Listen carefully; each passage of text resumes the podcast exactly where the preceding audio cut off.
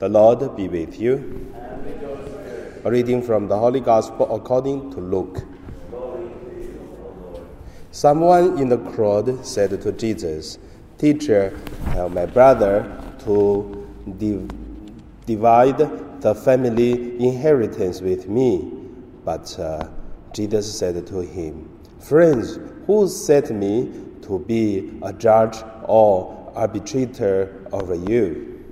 And Jesus said to the crowd, Take care, be on your guard against all kinds of uh, greed, for one's life does not uh, consist in the abundance of uh, possessions.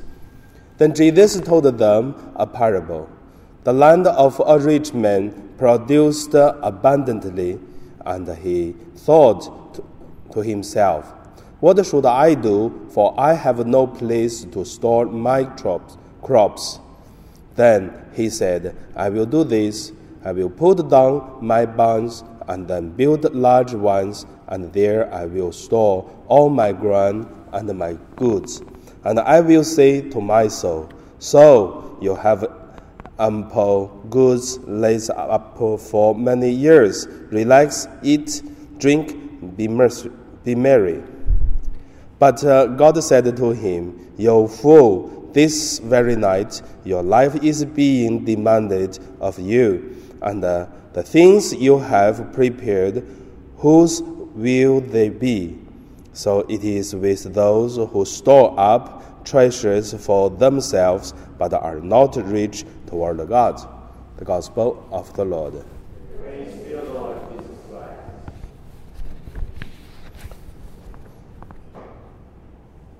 So today, my meditation, I would call it uh, money and eternal life.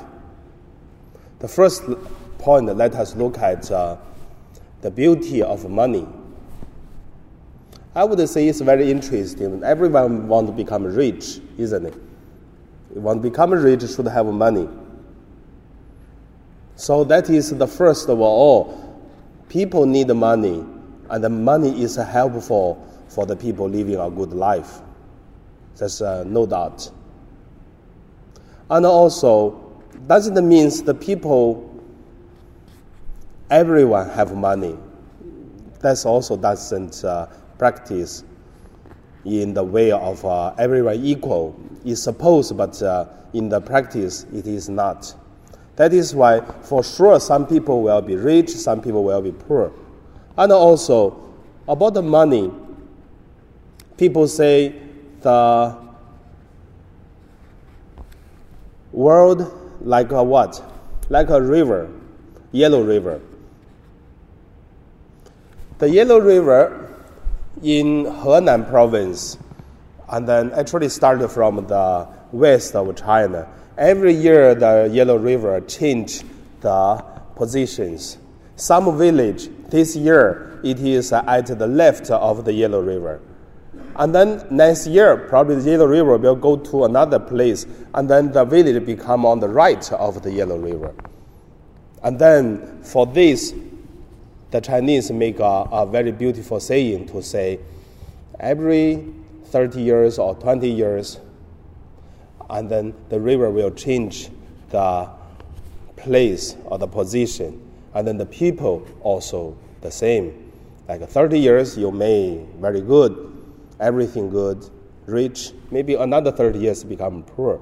If you're 30 years poor, maybe another 30 years you will be rich. However, about the money, it is the same. So, even it's good to have money, but I also want to say the people have no money also can be happy. So compare a Chinese and with a, a, a poor Filipino, many times uh, just uh, say Chinese live in quite a very life and a lot of things uh, varied a lot, even have more money. So that's why money it does not make a, a life really happy. So, however, end of the first point, I just want to say, whatever how much money we have, we should have uh, the basic need. That is quite important. The second point let us look at is uh, money and eternal life. In today's gospel, we can hear that uh, the rich man he was uh, talking about his whole life, like uh, the money or the treasures can help him. Even he is not talk, talking about his uh, life in the world, but even use the words of soul. My soul, you can rest now. And then Jesus to say, if you will die tonight, so all these treasures, what is the help for you? So money with the eternal life, I would say, if God give us money, I believe it is firstly let our life have a, stable, peaceful, and joyful life. That's the first thing. And the second thing is to use the money properly to help family members, friends, the people we know. And then, or whatever it is uh, the money for ourselves or for others, family member, it's all, it is one direction. It's help us to live close to the eternal life.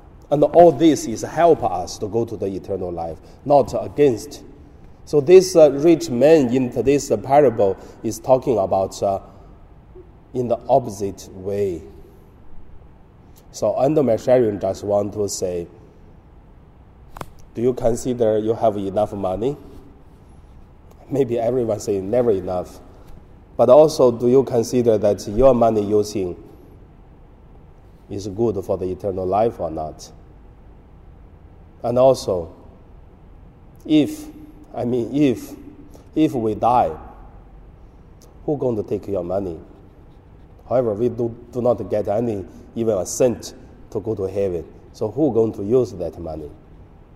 Is that money helpful for another person to have eternal life, peace and joy forever? And now we pray.